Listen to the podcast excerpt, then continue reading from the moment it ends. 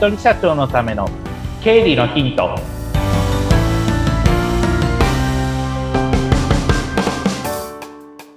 皆さんこんにちは。理財実践塾株式会社の池田孝之です。こんにちは。インタビュアーの水野紅子です。よ本日もよろしくお願いいたします。ろしくお願いします。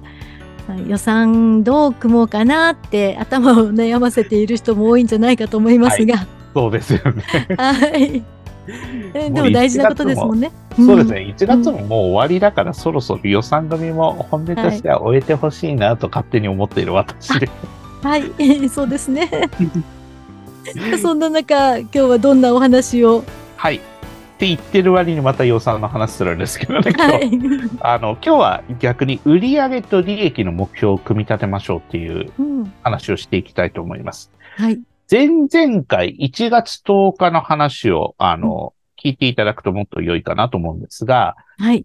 まあ、前々回売上どうでしたっていう話を皆さんにしたかと思います。で、その中で、まあ、あ、ちょっとこの辺至らなかったな、こういうことをもうちょっとできたな、みたいなのがあったと思うんですけれども、えー今回は売上と利益を未来に矢印を向けて、今年これだけあったらいいなっていう、まあ、半分妄想レベルで私はいいと思ってるんですけど、はい、それでいいんですか？あの、本当はね、あの、長期的にはこれができたらいいなとは思ってるんですが、はいうんまあ妄想だと、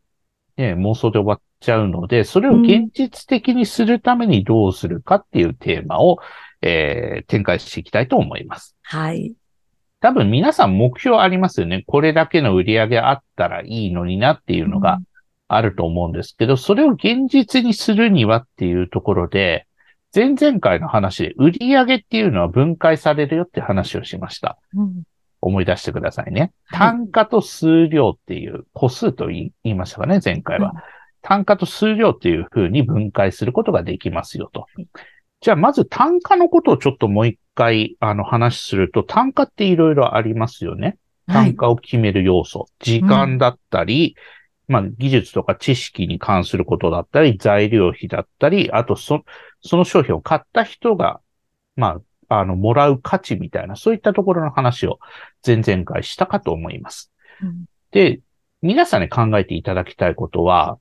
皆さんが扱ってる商品サービスって何ですかっていうところ。で、それに伴って単価が多分設定されていると思うので、その単価が果たして適切なのかどうか。適切っていうのがすごく微妙な言い草ですけれども、あの、別な言い方すると、この単価を下回ったら僕は仕事引き受けないってデッドラインっていうのは設けていいと思うんですよ。はい。あの、一個一個の商品に多分利益って乗っかってると思うので、うんその利益下回っちゃ会社続けられないなっていうのが当然あると思うので、それは多分皆さんが一番、あの、詳しいかと思うので、そこの絶対に、あの、下回っちゃいけない単価とか利益っていうのは、あの、改めてちゃんと決めていただいて、それで、まあ、売り上げ、こういう、こういうふうな商品で、こういう単価にしようかなっていうのを改めて決めていただくと。うんで、もう一個数量の方ですね。はい。何をどのくらい売るのか。例えば、海苔弁だったら1日に100個売ります。生姜焼きだったら200個売りますみたいな、そういったことですね。うんで、季節によって売れるものと売れないものって多分あると思うんですよ。例えば、おでん屋さんを例にとってみましょうか。うんおでんって冬食べますよね。はい。夏場はあんま食べないですよね。あったかいおでん。すね。うんそうすると、じゃあどういう風にするって言ったら、冷たいおでんを作るとか、うんあと、それから、おでん屋さんじゃなくて、いっそのこと夏場はかき氷屋さんやりますみたいなうん転換しますよね。そうすると、売り上げに個数の、そういった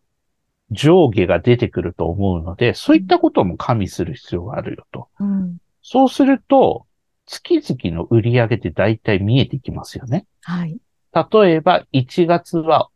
まあ、海苔弁とかおでんとかいろいろ言いましたけども、1月は海苔弁は、えー、例えば100万円売れますとか、2月は200万売れますとか、うんで、おでんは300万売れますとうか、んで、逆に、あの、夏場は、えー、海苔弁と、えー、生姜焼きは100個、200個で、えー100万、200万で変わらないけれども、でもおでんはほぼゼロに近い状態ですっていうこととか出てくると思うので、そういった季節変動を加味すると、うん売上って月々の売上って出てきますよね。はい。で、そうすると、前回話した経費と、まあ今回のその売上っていうのを組み合わせると利益出るっていうのは皆さん大丈夫ですかね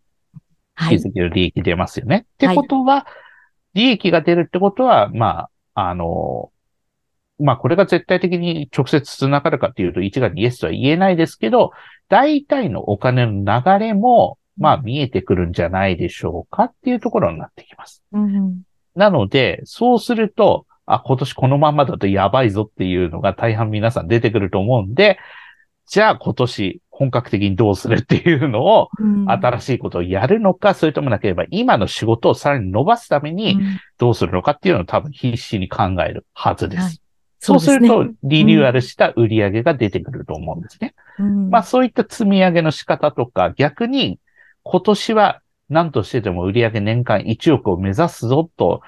あらかじめ年間の売り上げ1億っていうふうにしたときに、じゃあそれ達成するために、あとじゃあどういうところに手を加えるか、単価に手を加えるのか、数量、うん。もっと販売するために何か新しいことをやるのかみたいな感じで、うん。多分新しいアクションっていうのも見えてくると思うので、そういったことを組み合わせしながら、まあ最終的に今年、まあ、どういうふうに売り上げ立てていくのか。で、それに伴って、えー、利益がどういうふうになっていくのかっていうのを考えていただきたいなっていうところになってきます。はい。そうですね。い、いろいろ、そう、あの、月によってもっていう、季節によってもっていうところもね、影響ありますもんね。そうなんですよね。売り上げが季節によって変わっていくっていうことってどうしてもあると思うんですよね。それはお客さん、例えばうちのお客さん製造業の方がいるんですけれども、製造業の方でも3月と9月はやたら数字が上がるんだけれども、それ以外の季節、特に夏場とか数字が低くなっちゃうっていうところがあったりするんですけど、社長に聞くんですね。これなんかあるんですかっていうふうに聞くと、やはりまあ取引先のそういった取引の影響で、どうしても3月上がっちゃうんだよって、ああ、やっぱり取引先のそういったことの影響ってやっぱりまともに受けるんですね、なんていうふうな話を聞いたりしながら、じゃあそれに基づいて、まあ3月のその大きく売り上げが上がってくる分を、まあ他の月で、あの、カバーできるようにしておきたいですよね、なんていうふうな、そういう話とかもやっぱりよくするので、トータルでまあ売り上げがあって利益があったとしても、季節ごとでやっぱり売り上げが低くて赤字になっちゃうと、じゃあどういうふうに対策しなきゃいけないっていうことは常に考えないといけないので、だからこそこういった予算組っていうのをしておくことで、あ、下がっちゃったどうしようっていうことが焦らないで済むっていうところはあると思うので、あらかじめ、まあ、こんな感じだよねっていうのは、うん。あの、社長の頭の中で大体把握していただけると良いかなと。で、うちの場合は大体まあこんな感じですよねっていうので、うち、お客さんと話するのって、メインは大体こういう話をすることが多いので、実際にまだ、あの、私の話を直接聞いたことない方とかいらっしゃったら、まあこういった話をよくするので、あの、うん。こういった話、うちの場合どうかっていうのを聞いてみたいという方は、あの、LINE 公式の方からうん。遠慮なく問い合わせていただきたいなというふうに思っております。ですね。あの、一人でいろいろと思っていても、なんとなく見逃してしまうこととか、あの、あり、気づけないこともあるので、こうやって池澤さんとお話ししながらだと、あ、そうか、そうだった、そうだったっていうことっていっぱいあるんじゃないかと思いますもんね。そうですね。そういうこと多いと思いますので、一人で悩むぐらいだったら、はいあ。の、遠慮なく、あの、話をしていただきたいなというところでございます。はい。この番組の説明欄で、えー LINE 公式に行けるようになっておりますので、ぜひそちらもチェックしてみてください。はい。あとは、まあ、感想とか質問とかですね。まあ、あの、感想が一番励みになりますし、あとは、うん今後こういうこと聞いてみたいっていうのありましたら遠慮なくおっしゃっていただきたいなと思っております。はい。ぜひよろしくお願いします。よろしくお願いいたします。今日もありがとうございました。ありがとうございました。